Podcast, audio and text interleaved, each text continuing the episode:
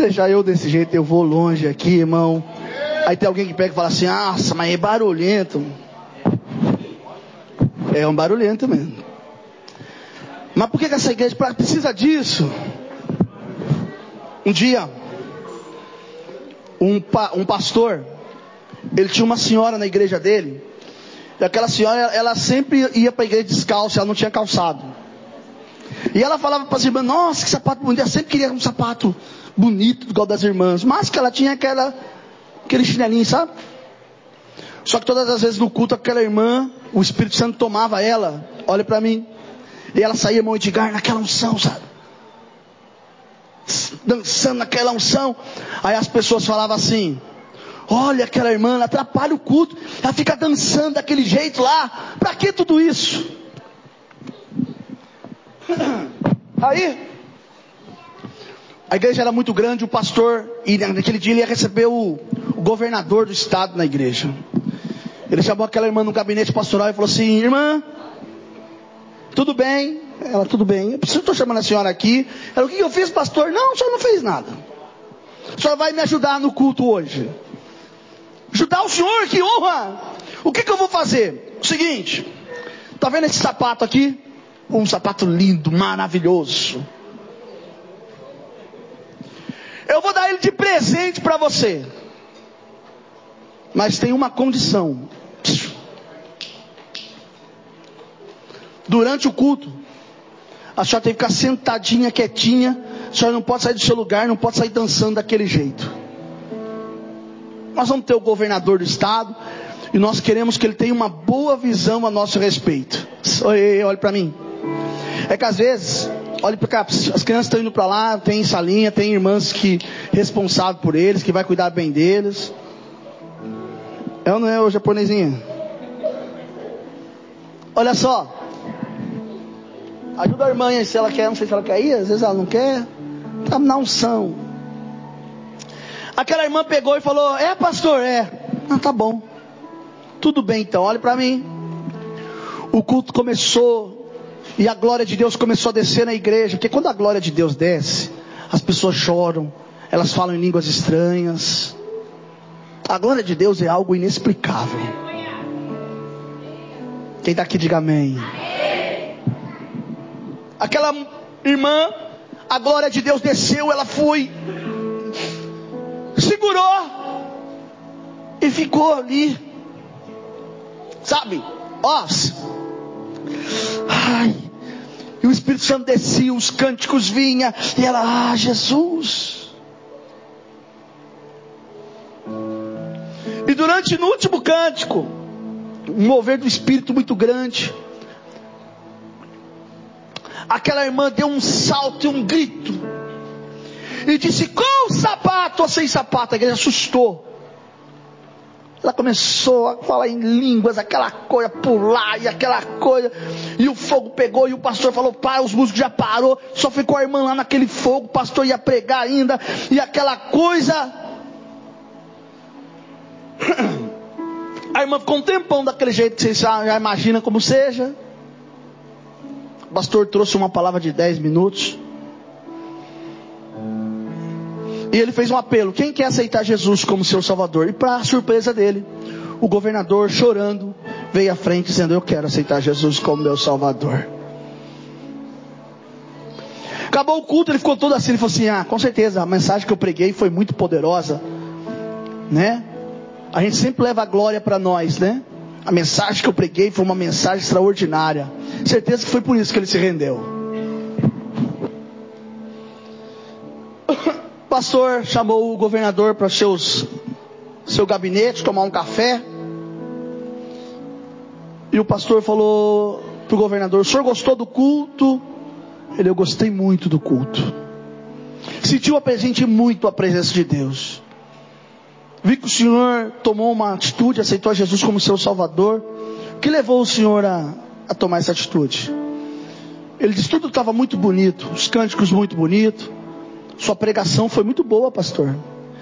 Mas o que me fez aceitar a Jesus como meu salvador foi ver uma pessoa que tem muito menos do que eu ser transbordante numa alegria que eu não tenho. E por causa daquela mulher, eu me rendi a Jesus. Como eu disse, a igreja agora não virou mais igreja, né? Virou crescimento, agora é gestão. Infelizmente, irmãos, a gente fala assim, mas meu coração, minha alma se entristece pelo seguinte fato: de que nós que somos mais antigos, que estamos há mais tempo, que para alguns é ultrapassado. Não, a gente tem que crer no Deus que nós servimos. Eu tenho vivido dias de milagres. Deus tem feito milagres na minha vida. Eu tenho certeza que Ele vai fazer na sua também.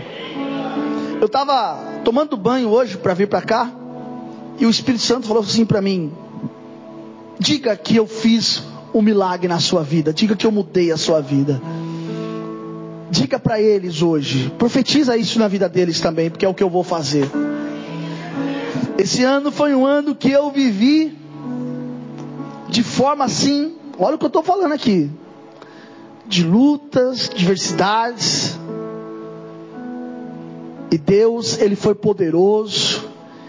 Ele está abrindo as portas da minha vida. Olha o que eu estou falando. Recebe aí, Marcelo, Léo. Recebe aí o que eu estou falando. Minha esposa tá, não está aqui? Ele está fazendo algo tão extraordinário na minha vida que a bênção da prosperidade de Deus entrou na minha vida. E eu tenho certeza que vai entrar na sua vida também. Você crê? Crê ou não? Então abra comigo no livro de Isaías, capítulo 61, vamos ouvir a mensagem de Deus. Deus quer falar com você. Basta somente esperar o que Deus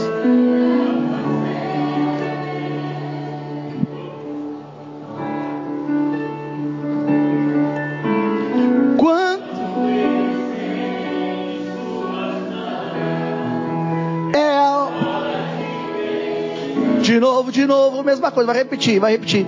Vai repetir de novo, vai. Basta somente esperar. Vai, vai. Basta somente esperar.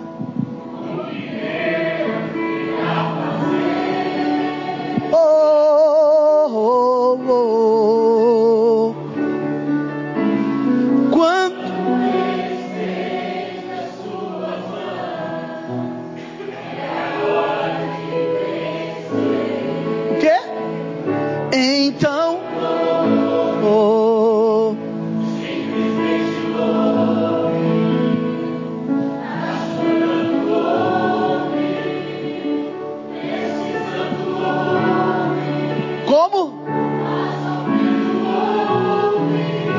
Não importa.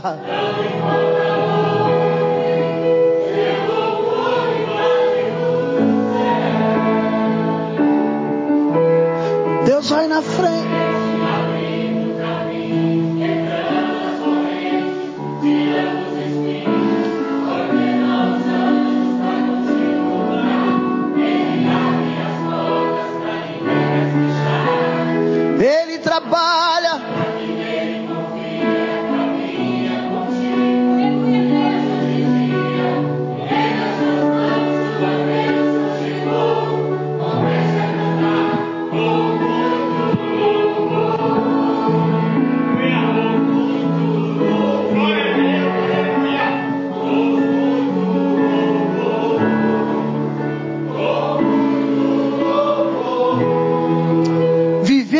Os padrões de Deus é algo extraordinário.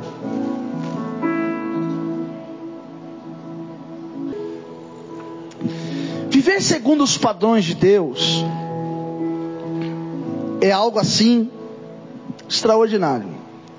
Isaías, no capítulo 61, texto lido por Jesus em seu primeiro sermão, o Espírito do Senhor está sobre mim, porque o Senhor me ungiu para pregoar boas novas aos pobres e enviou-me a restaurar os contritos de coração e a proclamar liberdade aos cativos e abertura de prisão aos presos. Pregoar o ano aceitável do Senhor, o dia da vingança do nosso Deus. Mas o verso que eu quero compartilhar com você aqui agora, para a gente dar sequência, que não é o que eu quero pregar é sobre viver segundo os padrões. Eu poderia pregar sobre esse texto inteiro, Mas eu quero que você acompanhe comigo o verso 4 ao 7. A minha Bíblia diz assim, ó: Reedificarão as ruínas antigas e restaurarão os lugares há muito devastados.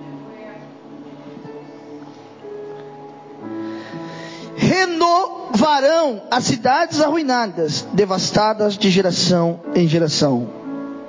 Eu queria que você pegasse na mão de quem está do seu lado com muito amor.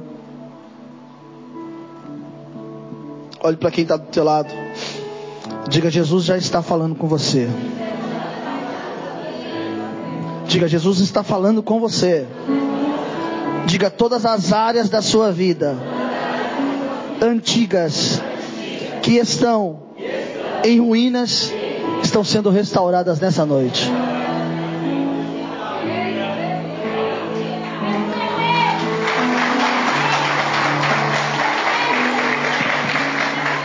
Talvez é um casamento. Talvez é um filho. Talvez é uma vida profissional, talvez é uma vida sentimental. Está em ruínas. Há uma palavra liberada de Deus de restauração. Agora, olha o verso 5. Estrangeiros apacentarão os vossos rebanhos. Estranhos serão os vossos lavadores e os vossos vinhanteiros. E vos sereis chamados sacerdote do Senhor. E vos chamarão ministro do nosso Deus. Comereis a abundância das nações e a sua glória, e na sua glória vos gloriareis. Deus está falando de um tempo de exaltação para Israel. E esse tempo de exaltação Deus está falando para a sua vida nessa noite. Eu estou dizendo que você vai viver com pessoas, você vai estar junto de pessoas, e as pessoas vão ver a grandeza de Deus sobre a sua vida. E eu concluo com o verso 7 que diz assim: Em lugar da vossa vergonha, vocês hão de ter dupla honra.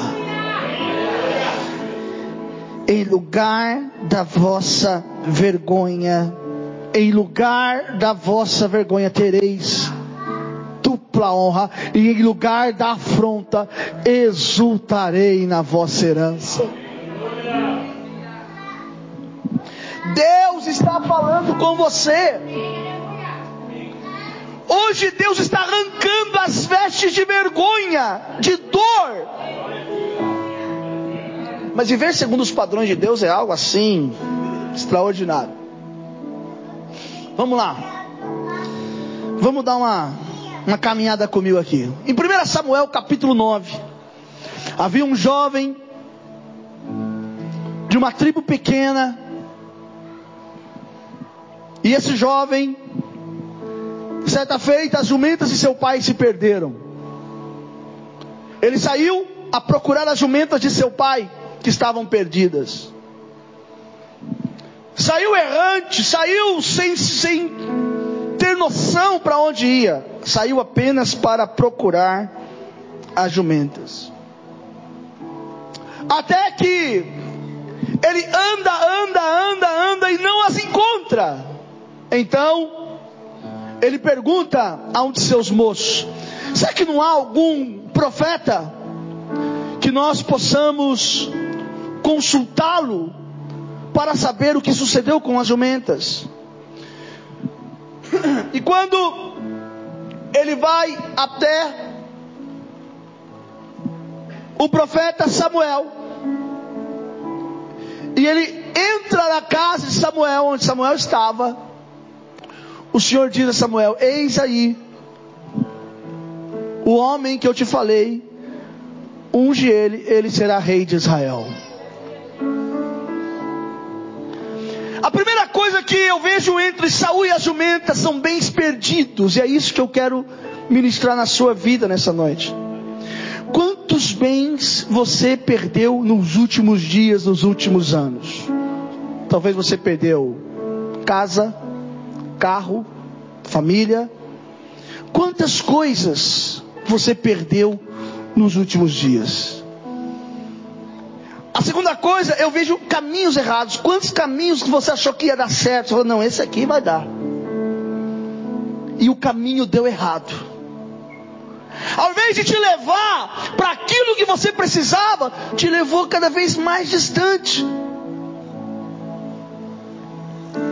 E foi quando o Espírito de Deus traz a mente deles, vai me consultar, significa Deus mudando a direção da história. Viver segundo os padrões de Deus é recuperar o que se perdeu, é deixar o seu mau caminho e mudar a direção da sua vida.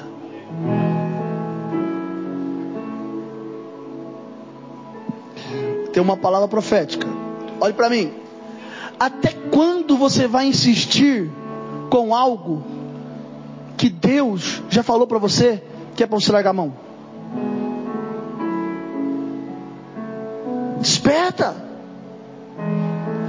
Para que você tenha uma dupla honra, para que você viva aquilo que Deus tem para sua vida, você precisa mudar a direção.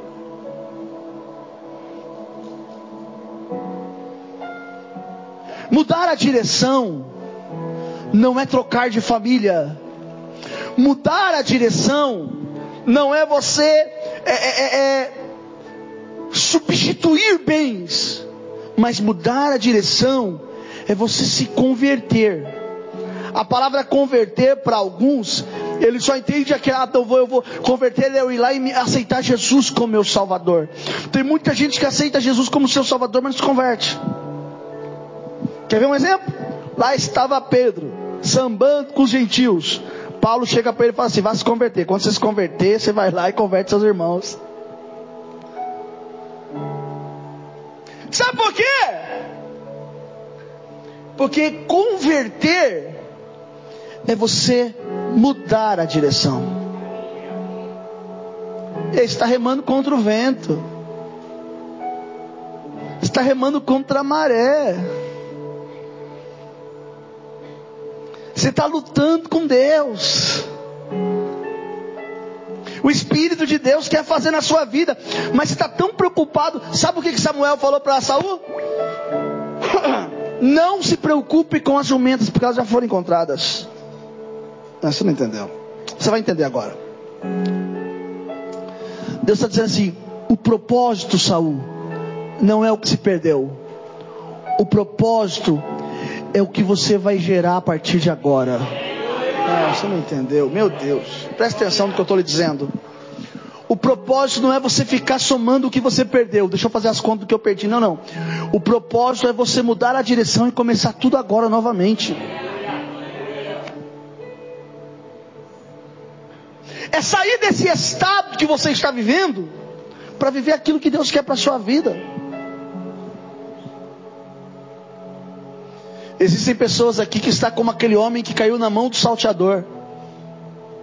Um levita passou por você e ignorou você. Talvez um sacerdote também, que você esperou tanto dele, ele também não pôde fazer nada. Mas talvez um samaritano como eu, ou como quem está do seu lado que você não conhece, parou para você e disse assim: Eu vou te ajudar. Vem cá, me dá a mão, vamos, vamos junto. Deixa eu falar uma coisa para você. Se um dia alguém falar assim, eu compro a sua briga, saiba que você ganhou muito mais do que um amigo. Valorize aquilo que você ganhou. Porque ninguém quer comprar briga de ninguém, não. Cada um por si. Olha só. Muda a direção. Sai disso. Um dia, Sara, mulher de Abraão, morreu. Abraão começou a andar com ela debaixo do braço. As pessoas vinham e falavam assim: Abraão, enterra Sara. Abraão falava: Não, eu quero enterrar ela numa capela bonita, cheia de brilho. Só que era maldição ficar andando com morto. Enterra esse troço logo, Abraão, Abraão. Não, é a minha mulher, não, ela não é sua mulher, é um cadáver. Sou. Não, não é só mulher, é um cadáver. Não, mesmo depois de morto. Deixa eu falar uma coisa para você, é um cadáver. Para com isso. Viu? Para, acorda para a vida. Enterra! Não, eu vou andar caçar a morte. Quantas pessoas anda com algo morto? E se você ficar andando com morto, o que você vai trazer para sua vida? Hã? Enfermidade, tristeza, dor, sofrimento. Por que você não enterra isso então, irmão? O que te, o que te atrapalha de enterrar um assunto que já está morto? Sabe qual é o problema? Sabe por que a sua família não vai para frente? Porque você carrega um defunto com você. O dia que você enterrar e mudar a direção, a sua história vai mudar. E quando você pensa que Deus está falando com alguém, fala assim, tá vendo? É para você? Não, não é só para ele, não, é para você também. Porque quem se converte muda de direção. Vive de forma diferente. Saul e as jumentas. Saul procurava jumentas, Deus procurava um rei. Existem dores que vão te levar. Eu estava perguntando para Deus, Senhor, por que o Senhor permite a gente passar por isso? Não é verdade? A gente não passa por sofrimento, por dificuldade? Hã? Até as músicas. Quer vitória, vai chorando, geme só, olha só. Não é verdade? Nós passamos por tanta luta, tanta dor, tanto sofrimento. Hã? Você vê lá o ímpio lá rindo, debochando, todo feliz. Você fala, meu Deus, e eu aqui estou orando, estou jejuando, estou sofrendo, estou clamando. O Senhor disse para mim assim: olha, enquanto Saul enxergar as jumentas, ele não vai ter visão para o propósito. Porque o propósito não é as jumentas. O propósito é o reinado.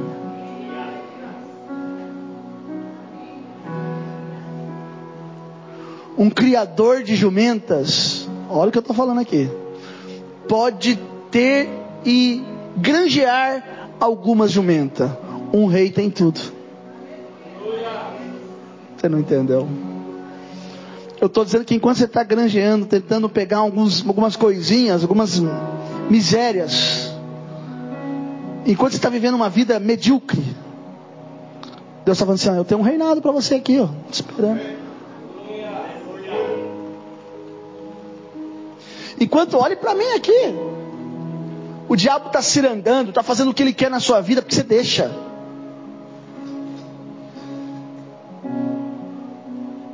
que você deixa.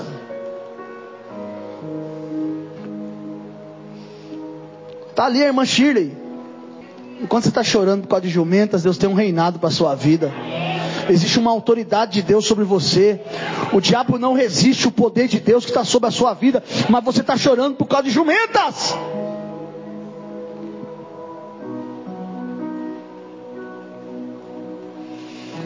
Muda a direção.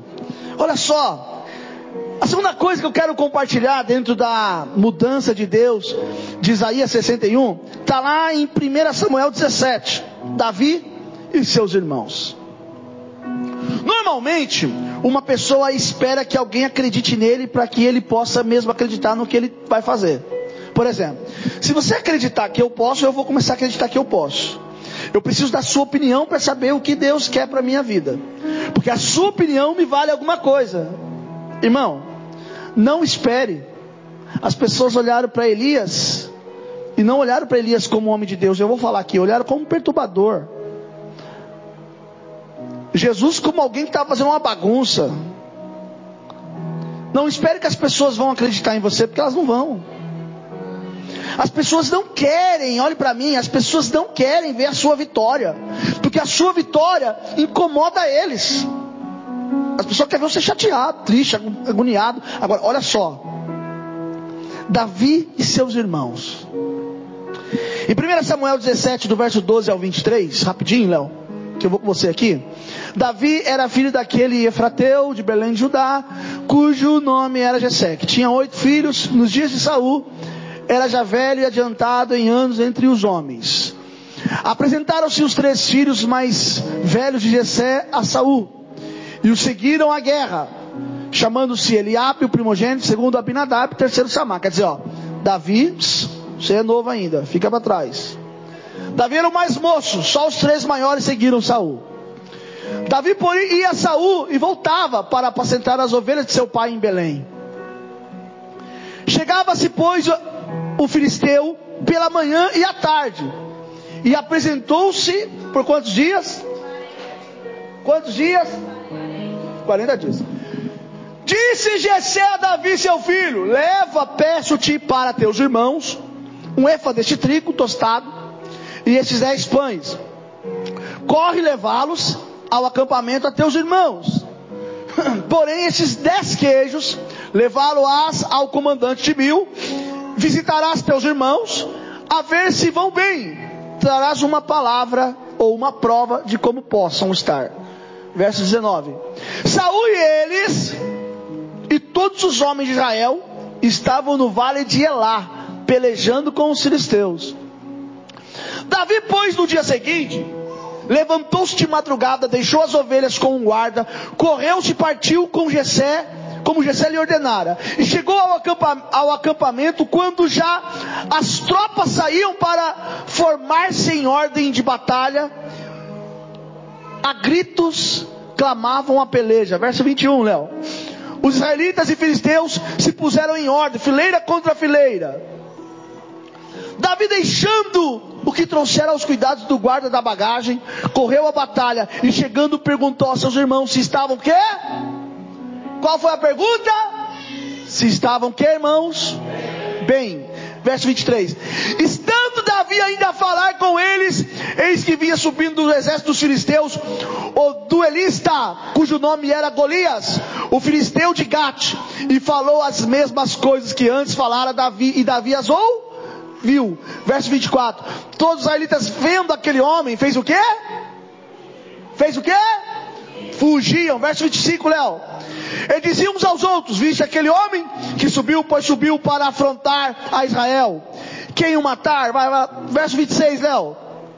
Então falou Davi aos homens que estavam consigo, dizendo: Que farão aquele homem que, que afronta Israel? Quem é, pois, esse circunciso? Olha só. Quem é, pois, esse circunciso filisteu para afrontar o exército do Deus vivo? Verso 27, Léo, rapidinho.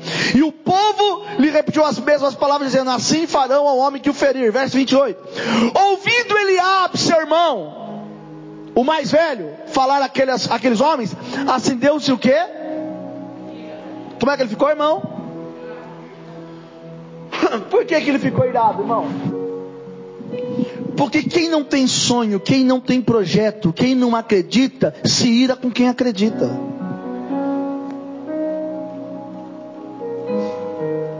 Quem é incapaz, se ira com quem é capaz.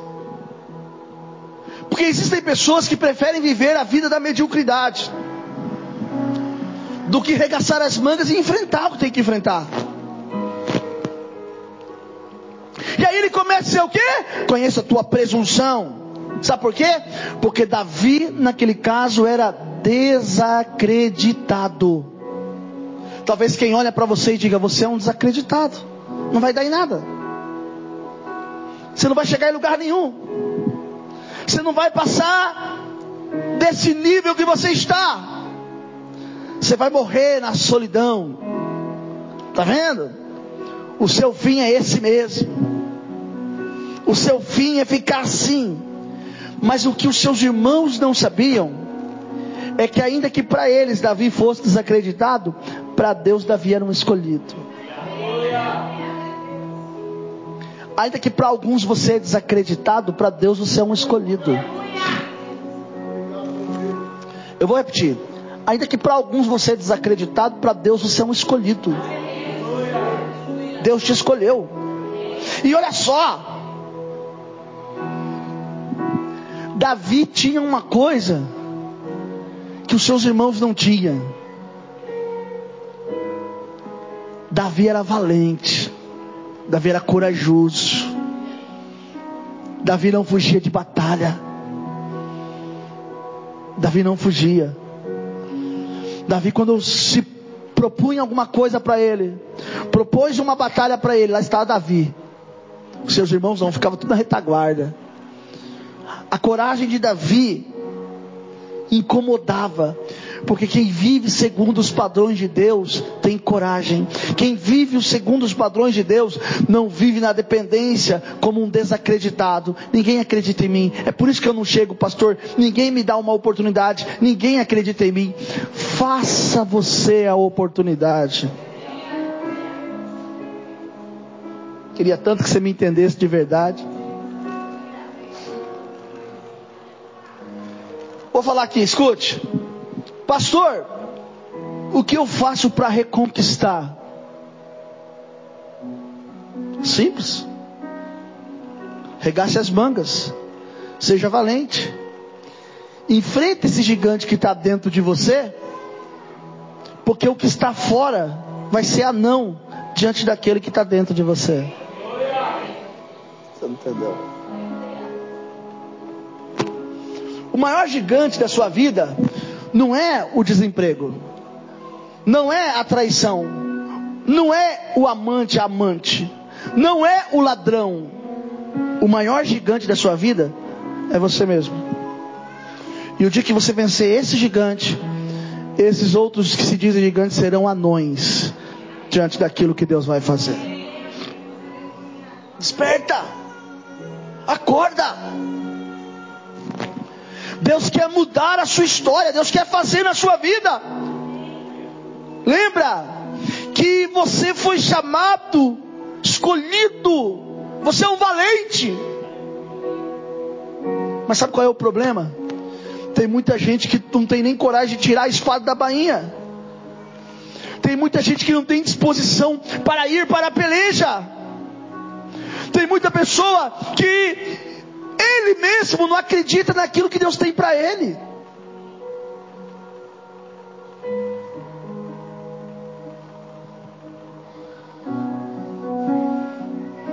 A Bíblia relata uma história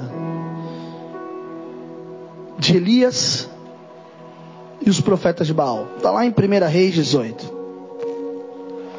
Quando Elias se apresenta para o povo, Elias se apresenta como um perturbador. É isso que Acabe chama ele.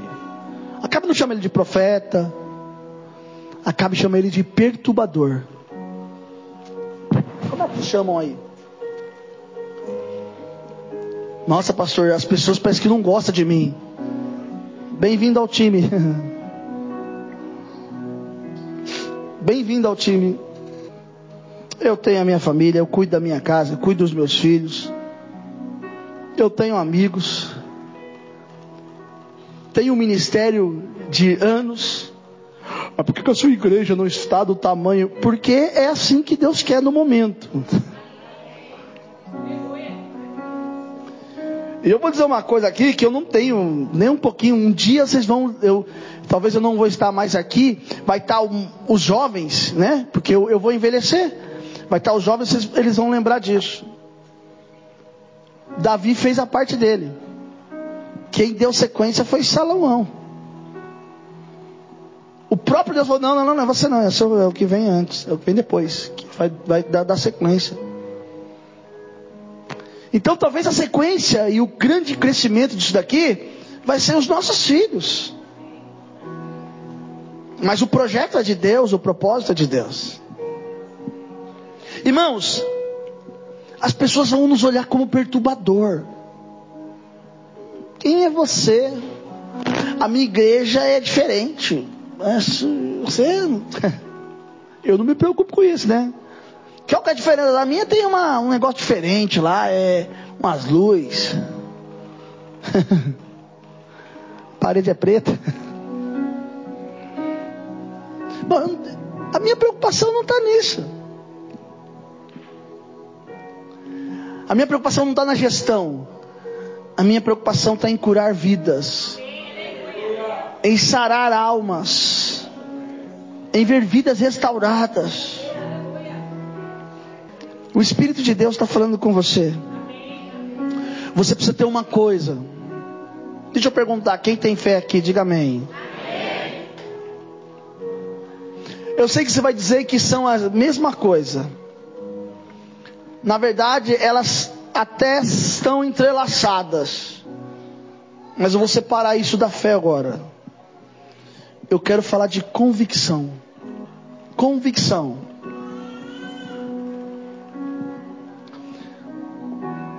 Elias tinha convicção do seu chamado. Olha que absurdo. Deus vai ter que descer fogo do céu. Durante três anos e meio, segundo a minha palavra, não vai chover. Ele tinha convicção. Se eu falar, a minha palavra vai ficar presa no reino espiritual. Enquanto ela não se cumprir, nada acontece. Deu para você entender, irmão? Não, você não entendeu. Quando Elias fala assim, ó, ó, não vai chover e nem orvalho vai cair, senão segundo a minha palavra, ele travou o céu, Cristo. O bispo, depois daquilo, nenhuma oração poderia ser respondida. Não, você não está entendendo. Você não está entendendo. Eu estou dizendo que a palavra de Elias foi tão forte que a única oração que poderia ser ouvida e respondida era de Elias. Ele paralisou. Sabe o que é isso, irmão? Ele era homem, ele não era Deus. E por que que Deus? Eu vou falar desse jeito, não se escandaliza. Mas por que que Deus obedeceu a voz de Elias? Por que Deus você? O que você pensa que você é Elias? Está pensando o quê? Morre. Deus não podia ter feito isso? Porque na verdade, o que Deus quer é que levante-se mais Elias nessa nova geração que não tenha medo de falar, que venha impactar, que venha mudar, que venha, ei, oh, olhe para cá, olhe para cá.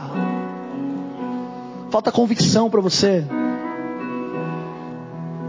Convicção.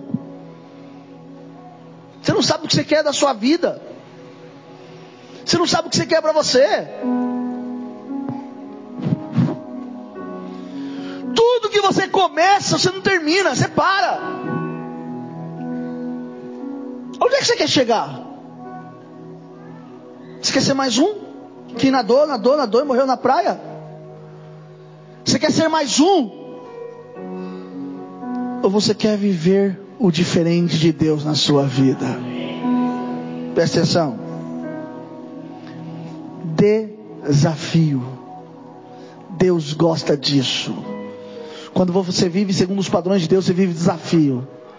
Tá Elias e os profetas de Baal.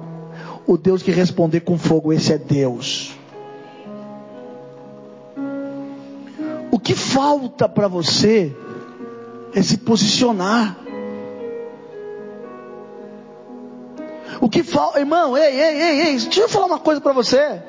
Para de ficar segurando esse Elias que está dentro de você, bota ele para fora. Faz acontecer. Satanás está lutando, relutando, segurando, falando que vai isso, vai aquilo, entra na sua casa, faz bagunça, e você não faz nada. Deus quer que você tome uma atitude. Deus quer que você tome uma atitude.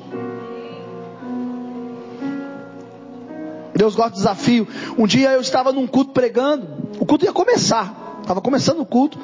Quando eu ia começar, veio um obreiro na porta, me chamou e falou: Pastor, tem um pessoal lá fora te chamando. Eu falei: Mas como assim? Ah, eles são crentes de outra igreja. Eles estão falando que, que eles ouviram falar do Senhor e vieram te procurar. Eu falei: Tá bom. O que está acontecendo? Vai lá, eu fui lá ver. Falei: Pois não, irmão. Eu falei: Pai do Senhor, eu sou da igreja tal. Falou o nome da igreja, o nome do pastor, tudo. Disse: Ó, aconteceu um episódio com uma pessoa que é da nossa família, ela estava num culto, disse que recebeu o Espírito Santo. Mas faz sete dias que ela não toma banho, fala coisa com coisa, range os dentes, baba. está extremamente agressiva. A gente não entende o que é isso. Falei, mas eu também não sei que Espírito Santo é esse, mas vamos, vamos resolver esse problema. O senhor quer ir no carro? falei, não, não, não, não. Faz o seguinte. Abre a porta do carro, tira ela, traz ela aqui. Como que ela tá? Falei, ah, ela tá desmaiada agora. falei, não, tá, tá ela desmaiada mesmo. Trouxe ela desmaiada, o culto começando. Tadinho do pastor, tinha botado um pastor para começar o culto. ele começou. Quando ele começou, a paz do Senhor, irmãos, a mulher fez. Foi só cadeira que voou. E ela começou a. Ele já olhou para mim, eu já fui para frente. A mulher começou a andar que nem cobra no chão. Eu falei assim: Isso aqui é o Espírito Santo que ela recebeu? É. Vamos ver então. Satanás! Para agora! Parou. Olha o Espírito Santo que ela recebeu. Põe o corpo dela de pé agora. Entrou um demônio, eles acharam que era Espírito Santo. Expulsei o demônio daquela moça. Ela ficou restaurada, voltou ao normal. Ficou no culto, acabou o culto, foram embora, sei lá, voltaram para a igreja deles lá, glória a Deus, aleluia. E depois eu tive, eles tiveram mais alguns cultos, foram algumas vezes da igreja, mas nunca mais teve aquele problema. Do que, que você está com medo? De um demônio? De um satanás? Do seu patrão? Deixa eu falar uma coisa para você. A bênção no Egito não estava no Egito, estava em Israel. O dia que Israel saiu do Egito, o Egito quebrou. A bênção saiu de lá. Mesmo que o povo de Israel, olha para mim. Mesmo que o povo de Israel estava sendo afligido, a mão de Deus estava sobre o Egito, porque o povo dele estava lá dentro. O dia que o povo saiu, Deus quebrou o Egito, porque toda a riqueza saiu com Israel. Eu quero dizer uma coisa para você. Esse seu patrão pode ser bravo como for, mas a bênção de Deus está na sua vida. Se você sair de lá, acaba tudo. Desperta. Deus é com você. Estou encerrando. Estou encerrando.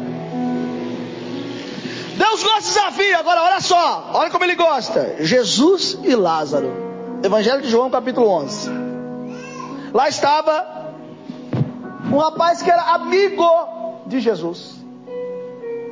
Fica doente. Sua irmã manda chamar Jesus. Jesus, quando recebe a, a, correspondência, quando recebe a fala daquela pessoa dizendo: Olha, Jesus, Lázaro, teu amigo, está terrivelmente doente. Jesus fala assim: nós vamos lá. Hoje? Hoje não, espera. Mas nós iremos.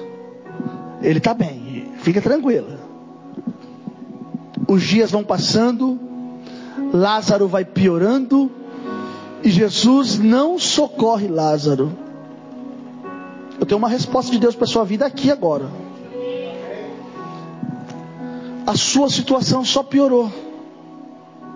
E você falou assim: Senhor, aonde o Senhor está que o Senhor não está vendo o que eu estou passando? O Senhor não está vendo a dor que eu estou sentindo? O Senhor não está vendo o problema que eu estou vivendo? De cala séria lamas. Jesus disse: Desde o princípio eu vi tudo. Quantas e quantas vezes eu quis colocar minha mão e intervir, filho. Mas o tempo ele é para a manifestação da glória. Era necessário. Quem era Lázaro? Ninguém sabia. E quem que era aquele que morreu e ressuscitou? Era o Lázaro. Você assim, Lázaro? Ninguém sabia quem era antigamente. Aí depois fala assim, quem é Lázaro? Lázaro é aquele que morreu e ressuscitou. Deus está dizendo assim para você assim, ó tempo não serve para acabar com a sua história, nem com o seu sonho, nem com o seu projeto. Mas o tempo vai consolidar aquilo que eu preparei para a tua vida.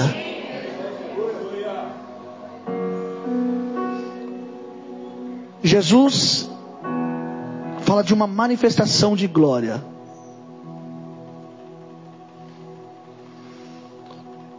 Quando ele chega e ele vai até Lázaro, as pessoas recebem Jesus. Lázaro já havia morrido fazia quantos dias? Hã? Quantos dias? Quantos dias, pastor? Quatro dias. Agora escute, quando estava no quarto dia, sabe por quê? Porque por que Jesus vai só no quarto? Porque segundo a, a tradição deles, eles acreditavam que até o terceiro ele podia ressuscitar. Alguma coisa podia acontecer. Quando Jesus vai, presta atenção, e fala assim: Ô Marta, aonde colocaram o seu irmão? O que que Marta fala? Senhor, já cheira mal. Já acabou. Qual é a área da sua vida que já cheira mal que você acha que acabou? Você acha que não tem mais jeito? Você acha que realmente é o fim?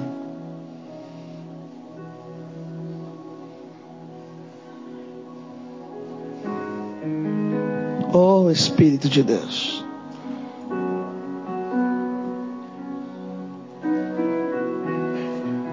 Qual é a área da sua vida que está em tantas ruínas que você fala assim, já era, morreu já. Já até enterrei isso. Pastor, eu já nem lembrava mais disso.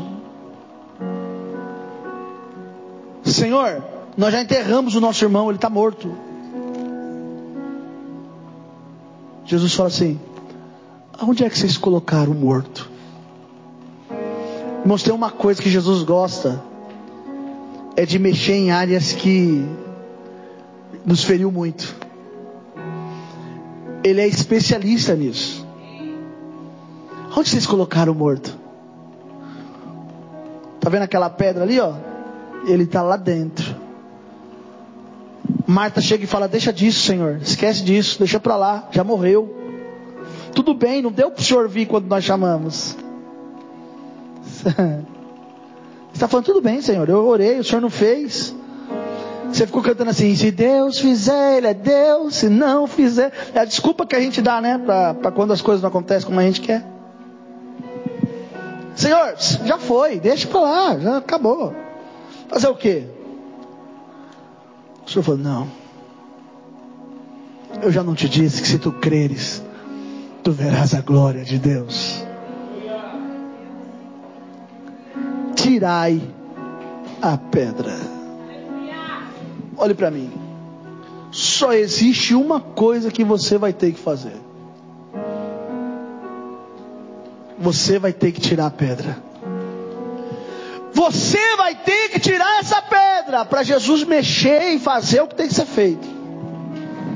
Ele podia, com um sopro, mudar aquela situação, mas ele falou assim: vocês vão ter que tirar a pedra. Sou, irmão, presta atenção, terminando. Quando eles tiram a pedra, todos os olhos em Jesus, dizendo o que, que ele vai fazer. Jesus diz: Lázaro, sai para fora. Jesus está dizendo assim: olha, em lugar da sua vergonha, eu vou te dar dupla honra. Você não ficará prostrado. Você não ficará caído. Lá menor.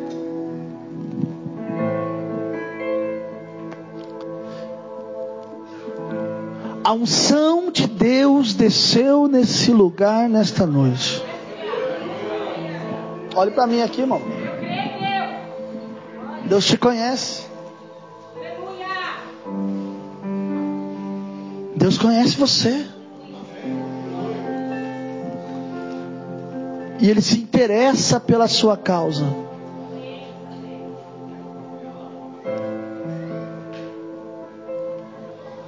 Eu não sei qual é a área da sua vida que está morta.